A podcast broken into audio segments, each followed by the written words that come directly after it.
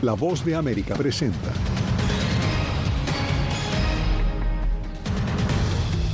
Menos de un día sin oxígeno les queda a los cinco ocupantes del submarino que naufragó en aguas del Atlántico. Las autoridades aún guardan esperanzas de encontrarlos vivos.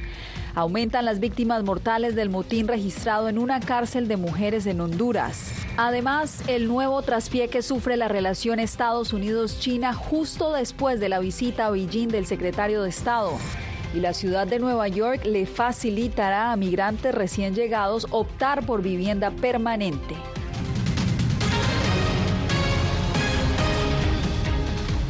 Todavía hay esperanza de encontrar con vida a los ocupantes del submarino que naufragó este domingo en aguas del Atlántico.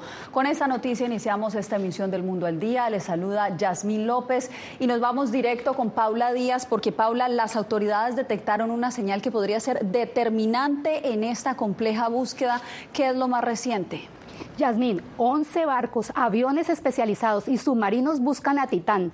Las esperanzas aumentaron luego de los múltiples ruidos provenientes del fondo del mar captados por un avión canadiense y los esfuerzos de búsqueda se reorientaron.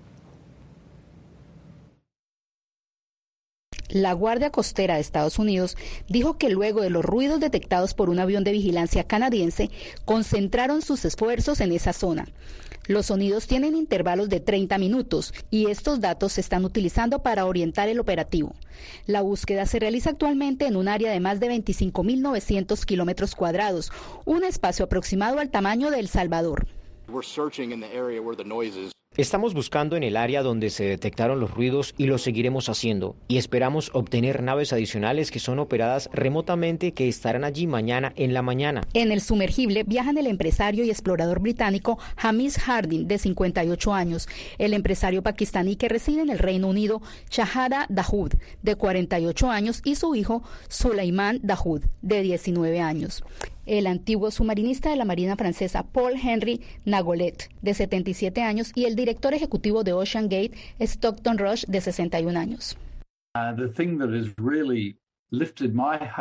Lo que realmente me ha alegrado recientemente han sido estos informes de golpes en intervalos de 30 minutos, porque me dice que el buzo que está a bordo, el buzo de la Armada Francesa o exbuzo de la Armada, les ha dicho que este es el protocolo eso lo usan los submarinistas cuando están en un submarino hundido, que a la hora y a la media hora por tres minutos golpean el costado del casco lo más fuerte que pueden. La compañía Ocean Gate Expedition, que opera el sumergible desaparecido, fue advertido varias veces de que el Titán podría sufrir problemas de seguridad y poner en riesgo a los pasajeros.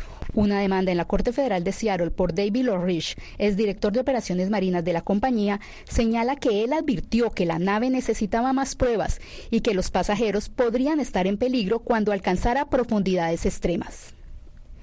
Según expertos, al sumergible le queda oxígeno hasta algún momento del día jueves y los rescatistas entran en una etapa crítica para hallar con vida a las cinco personas a bordo. Regreso contigo. Queda poco tiempo y ojalá escuchemos buenas noticias pronto. Cambiamos de información. A 46 aumentó el saldo de víctimas fatales del motín que se registró este martes en una prisión de mujeres en Honduras. Óscar Ortiz nos acompaña en directo. Óscar, en el incidente se usaron machetes, pistolas, líquido inflamable. ¿Qué han dicho las autoridades al respecto? Yamín, un gusto poder saludarte. Efectivamente, las autoridades policiales confirmaron que al menos 12 personas están bajo investigación, quienes estaban al interior de este centro penitenciario como parte de los sucesos que se generaron donde más de 40 mujeres perdieron la vida. Asimismo, han decomisado 12 armas y todavía hay cinco cuerpos sin identificar como parte del proceso de investigación competente. Se espera que el gobierno se pronuncie en las próximas horas tomando a disposición nuevas medidas carcelarias. Sin embargo, aún seguimos esperando la respuesta respecto al cómo ingresaron las armas y este líquido inflamable sigue siendo la pregunta hoy en día.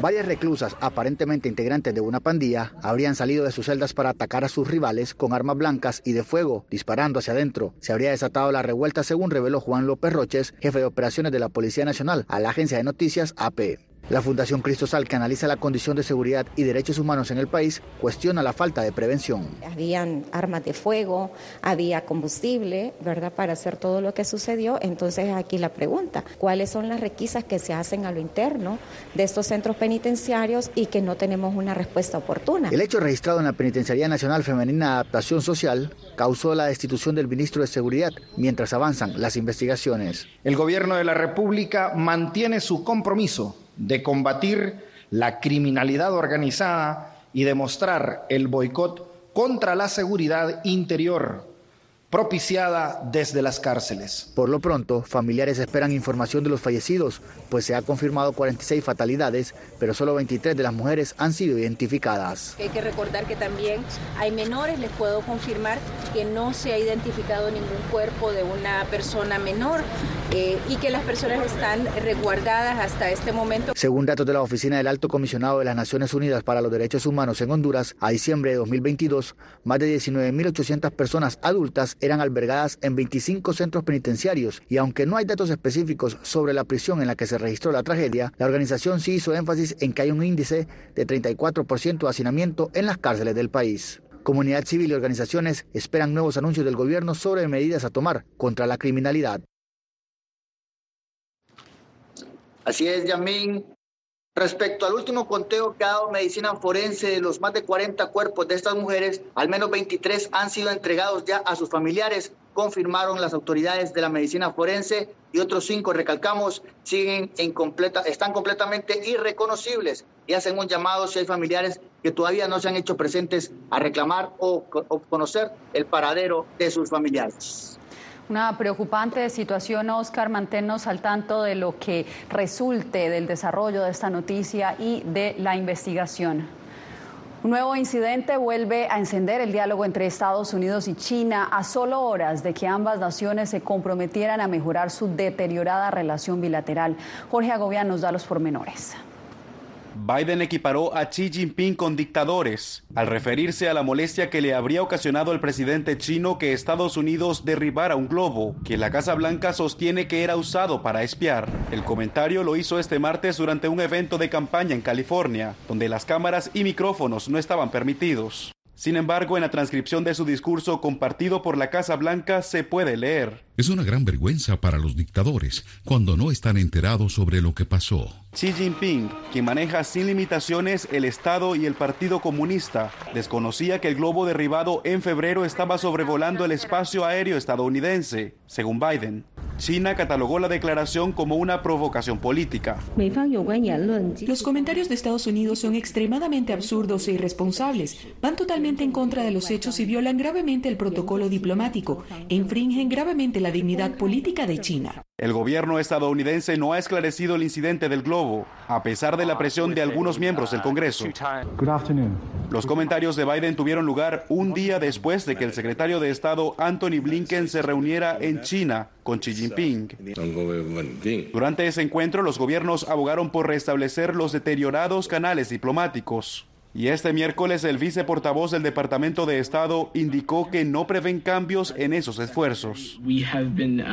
Hemos sido muy claros sobre las áreas en las que no estamos de acuerdo, incluidas las claras diferencias que vemos cuando se trata de democracias y autocracias. Jorge Agobián, Voz de América.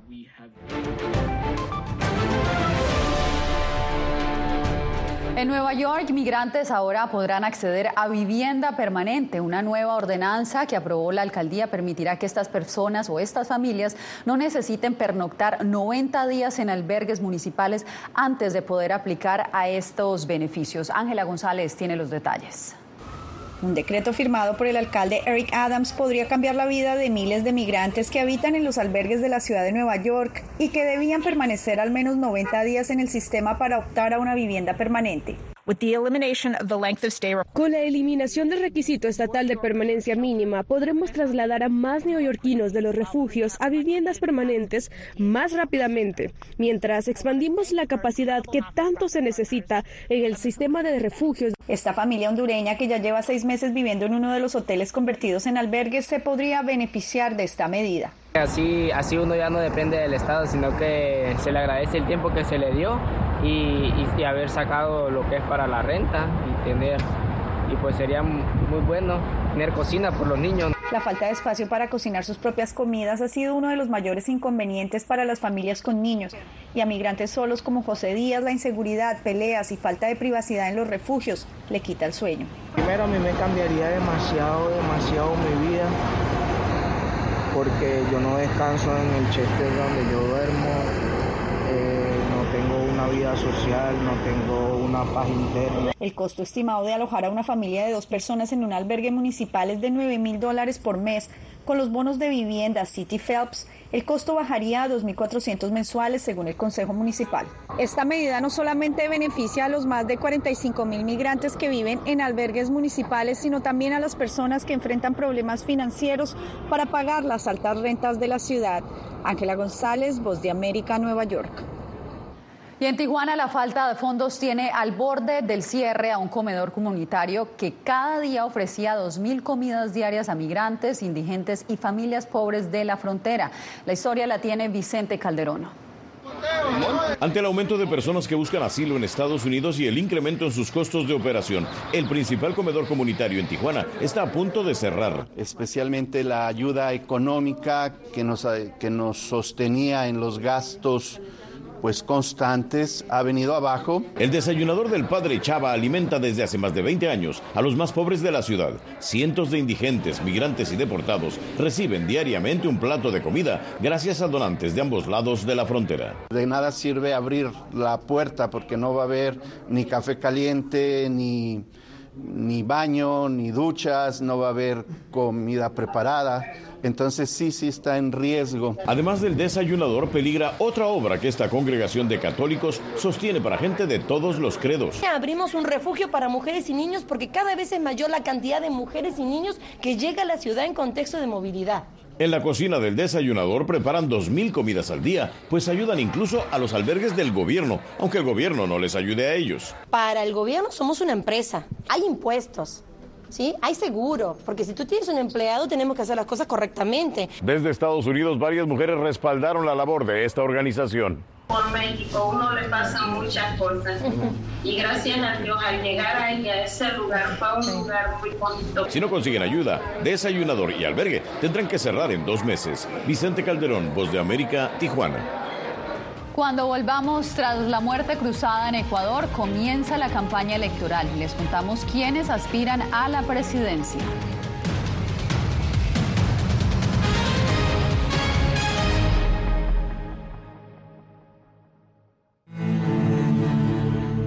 I shoot uh, like six or eight feature films, like executive producer, like producer. And uh, I work with uh, Netflix, with Bollywood, with Hollywood. And now I don't have anything. Ucranianos en las Américas. Renacer en Panamá. Una producción especial de La Voz de América. Disponible en todas nuestras plataformas. puertorriqueños somos unos animales raros porque tenemos esta ciudadanía americana. Llegamos a Estados Unidos y nos damos cuenta que somos diferentes. Sí, tenemos un pasaporte americano, pero nuestra idiosincrasia no lo es. Si queremos hacer un mejor Puerto Rico, que es lo que buscamos nosotros, tenemos que ganarnos el respeto y la confianza de todos los sectores del país.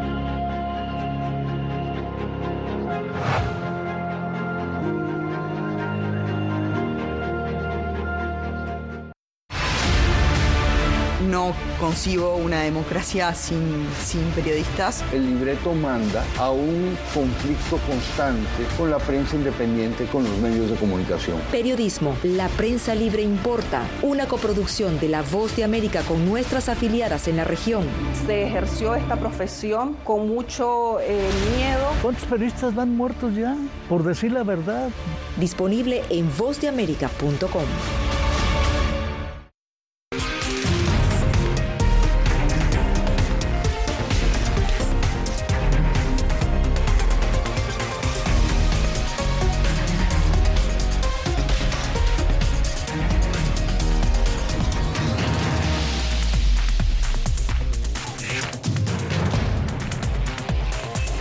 Venezuela 360, cada semana por La Voz de América.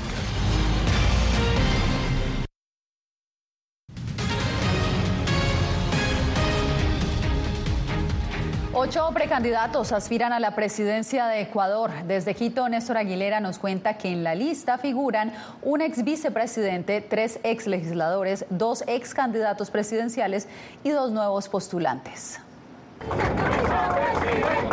Rostros nuevos y otros no tan nuevos. La próxima campaña electoral a la presidencia de la República en Ecuador tendrá siete candidatos varones y una mujer.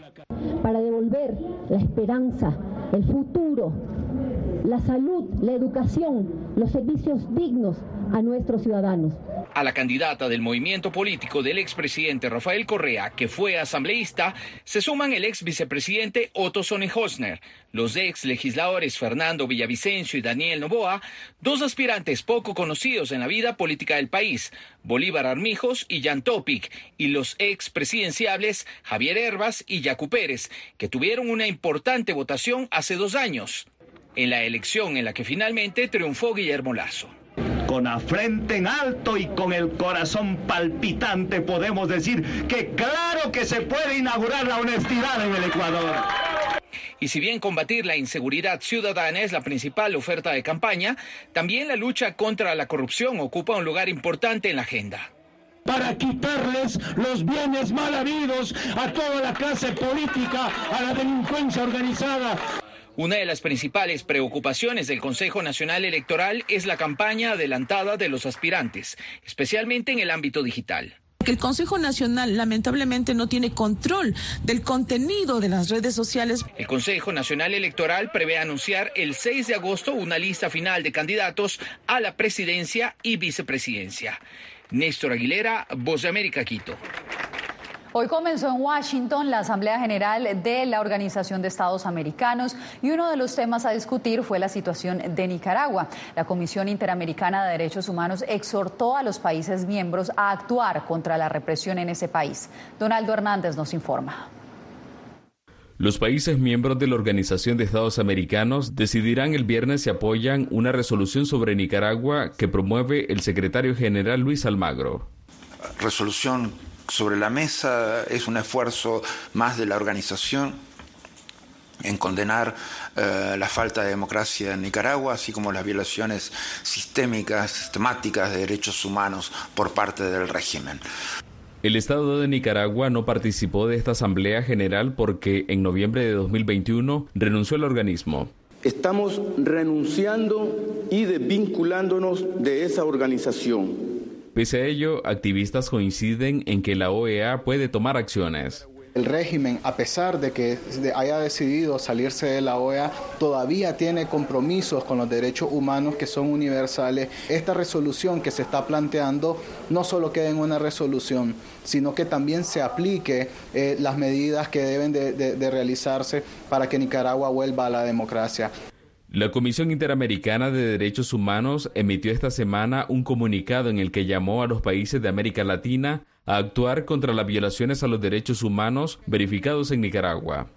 Nicaragua renunció a este foro luego de las elecciones presidenciales del año 2021, que le dieron un cuarto mandato a Daniel Ortega. Los comicios fueron calificados por la comunidad internacional como una farsa. Donaldo Hernández, Voz de América. El asesinato de mujeres pone en alerta a las autoridades en Colombia. Tenemos más historias al regreso. No le cambie.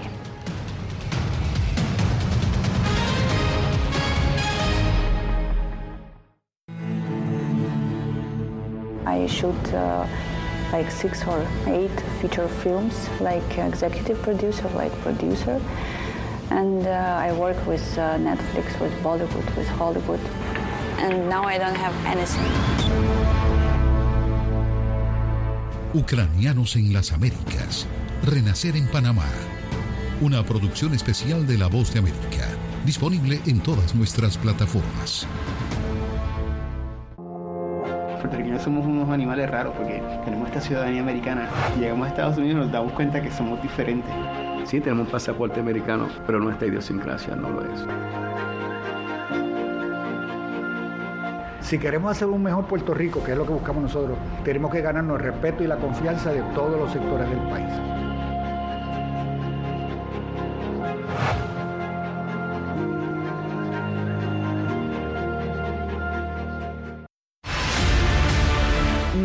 Concibo una democracia sin, sin periodistas. El libreto manda a un conflicto constante con la prensa independiente, con los medios de comunicación. Periodismo, la prensa libre importa, una coproducción de La Voz de América con nuestras afiliadas en la región. Se ejerció esta profesión con mucho eh, miedo. ¿Cuántos periodistas van muertos ya? Por decir la verdad. Disponible en vozdeamerica.com.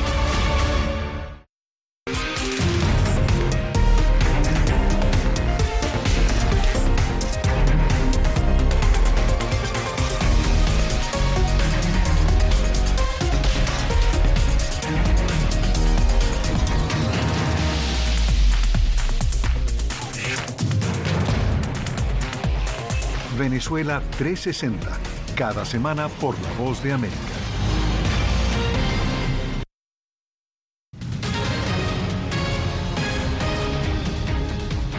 Iniciamos este tercer segmento de información en Colombia, donde las autoridades registran que cada 28 horas ocurre un feminicidio. En lo que va del 2023 ya se reportan 133 crímenes mortales contra las mujeres. Jair Díaz nos envía la historia se halla una maleta por parte de un habitante de calle que en su interior se encuentra un cuerpo sin vida, al parecer de una femenina. Así relatan las autoridades uno de los más recientes feminicidios cometidos en Colombia. La tendencia al alza y los entes de control consideran que las políticas fallan. Las políticas preventivas están caídas y no están sirviendo absolutamente para nada, sobre todo el eje de las comisarías de familia. Según el Observatorio de Feminicidios de Colombia, entre el 12 de febrero del 2022 y el 13 de febrero del 2023 se presentaron 995 casos de mujeres víctimas de homicidio, lo que representa el 8% de todas las muertes violentas en el país. Radicamos una proposición en la plenaria de Cámara realizando la petición de un debate de control político a todas las entidades que forman parte de esa ruta de atención de las mujeres. De acuerdo con las autoridades, entre enero y marzo del año se han presentado 133 de este tipo, es decir, casi dos al día o uno cada 28 horas. Los departamentos donde se concentra el mayor número de atenciones por feminicidio son Córdoba, 49 casos, Cundinamarca, 38, Putumayo, 38, Magdalena, 24 casos, Meta, 19, Atlántico 15 casos, Valle del Cauca 15 y Chocó 14. Alrededor de 2.300 mujeres se encuentran en riesgo de feminicidio, según la Secretaría de la Mujer de la capital del país. Jair Díaz, Voz de América, Bogotá. Una explosión sacudió este miércoles una calle en el concurrido barrio latino del centro de París. El estallido provocó el colapso de la fachada de una popular escuela de estudiantes extranjeros, reventó las ventanas y provocó un gran incendio. Al menos 29 personas resultaron heridas, varias de ellas se encuentran en estado crítico, según informó la policía. La oficina del fiscal de París dijo que era demasiado pronto para conocer las causas de este incidente. Y China está mirando a España en su campaña para conquistar el mercado europeo de vehículos eléctricos. Alfonso Beato nos reporta desde Barcelona. Mientras los fabricantes de automóviles chinos se esfuerzan por dominar el mercado de coches eléctricos, la Unión Europea está lanzando una contraofensiva para apoyar a los fabricantes europeos. En España, el Gobierno respalda un plan de reindustrialización de una antigua factoría de Nissan en Barcelona, un esfuerzo que lidera KEF Technologies, un fabricante reconocido de coches eléctricos deportivos. Debemos realmente reindustrializar en nuestro país para poder depender al máximo posible de nosotros mismos. El último informe de la Agencia Internacional de Energía dice que los fabricantes de automóviles chinos están ganando terreno de manera constante en el mercado europeo de automóviles. La Unión Europea quiere mejorar la competitividad para impulsar la inversión en suelo europeo incentivando a los fabricantes con beneficios fiscales. Dar nuevas opciones para que los Estados miembros realmente apoyen dentro de las áreas donde había riesgo de reubicación. La investigación de mercado realizada por Benchmark Mineral Intelligence sugiere que la cadena de suministro europea se enfrenta a desafíos para obtener minerales como el litio, vital para la fabricación de baterías. China dominará esta década, pero creo que para la próxima veremos de repente una expansión en la producción y la fabricación. La carrera para competir con los automóviles fabricados en China ya ha comenzado, lo que obliga a empresas españolas a cambiar de marcha e innovar para recuperar la ventaja. Alfonso Beato, La Voz de América, Barcelona. Al regresar, voluntarias crean un hospital de juguetes para alegrar los días de niños venezolanos.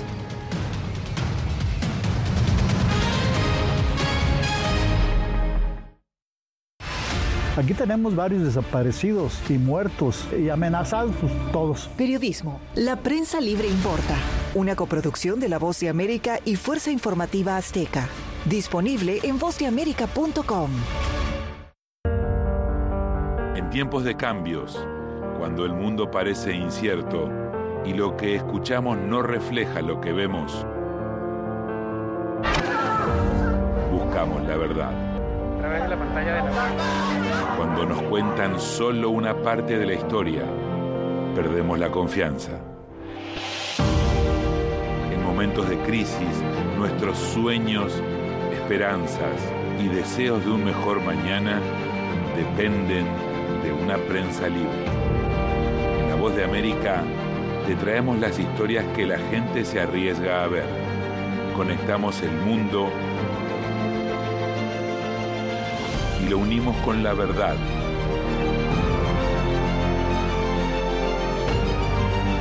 En La Voz de América te presentamos el panorama completo.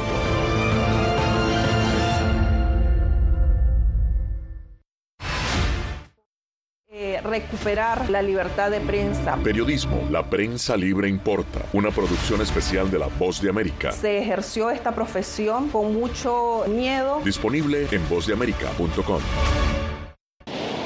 Algo he aprendido estos últimos años y es el darme cuenta de que nosotros podemos planear todo, pero que la vida tiene cosas para vos que no te imaginas. Me duele porque estoy aquí por ese país que hoy me quitaron. Yo siempre he dicho que la libertad está en la mente y el hecho de que tu cuerpo esté en un lugar no significa que no sos libre. Siempre me sentí libre, incluso estando presa me sentí más libre porque pude darme cuenta que si estaba ahí es porque realmente he elegido qué hacer con mi vida.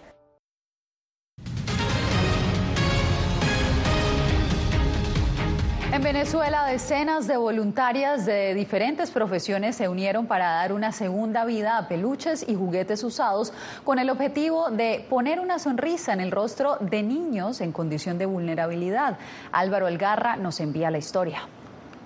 El hilo de coser, las agujas, tijeras, pinzas y demás instrumentos se posan sobre la mesa de operación.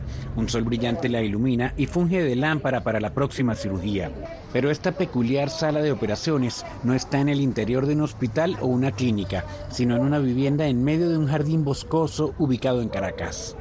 Todo niño en condición vulnerable, puede ser condición vulnerable educativa, económica, eh, psicológica, física, merecen tener un peluche en buen estado. Transcurridos cinco años desde su fundación, el hospital ha entregado un aproximado de 47 mil peluches a los niños más necesitados del país. A sus 91 años, Judith Benaín se mantiene ocupada y distraída mientras ayuda a alegrarle la vida a los más pequeños. A mí me ha ayudado mucho porque ya a esta edad no hay donde trabajo. Pero estoy acostumbrada a trabajar y entonces necesito trabajar. Y, las muñecas me, me llenan, me ayudan. Este, mira, cada uno tiene una personalidad, aunque pareciera que no. No portan batas blancas ni estetoscopios. Aquí están listas para coser, remendar, lavar, peinar y reparar a los peluches, muñecas y juguetes que llegan, relató la bibliotecaria Aidet Jiménez. Soy doctora de, peluches. O sea, le, hacemos la cadera, le, le hacemos ojo, le colocamos cabello y realmente eso me motiva, saber que un niño va a ser feliz cuando recibe ese juguete. Dar un poco de su tiempo para ayudar a personas necesitadas es la premisa de quienes aquí hacen voluntariado. Álvaro Algarra, Voz América, Caracas. Qué linda iniciativa y lo mejor es que es para nuestros niños. Bien, y miles se reunieron hoy para ver los primeros rayos de sol y celebrar el solsticio de verano. Lo hicieron en el antiguo monumento británico de Stonehenge, construido hace unos 4.500 años y declarado Patrimonio de la Humanidad. En Bolivia, cientos de indígenas también celebraron en la Cordillera Real de los Andes con ceremonias ancestrales. El solsticio de verano marca el día más más largo del año y el comienzo del verano en el hemisferio norte. Muchos marcan la fecha con rituales o simplemente disfrutando de las bondades del sol. Con esto me despido.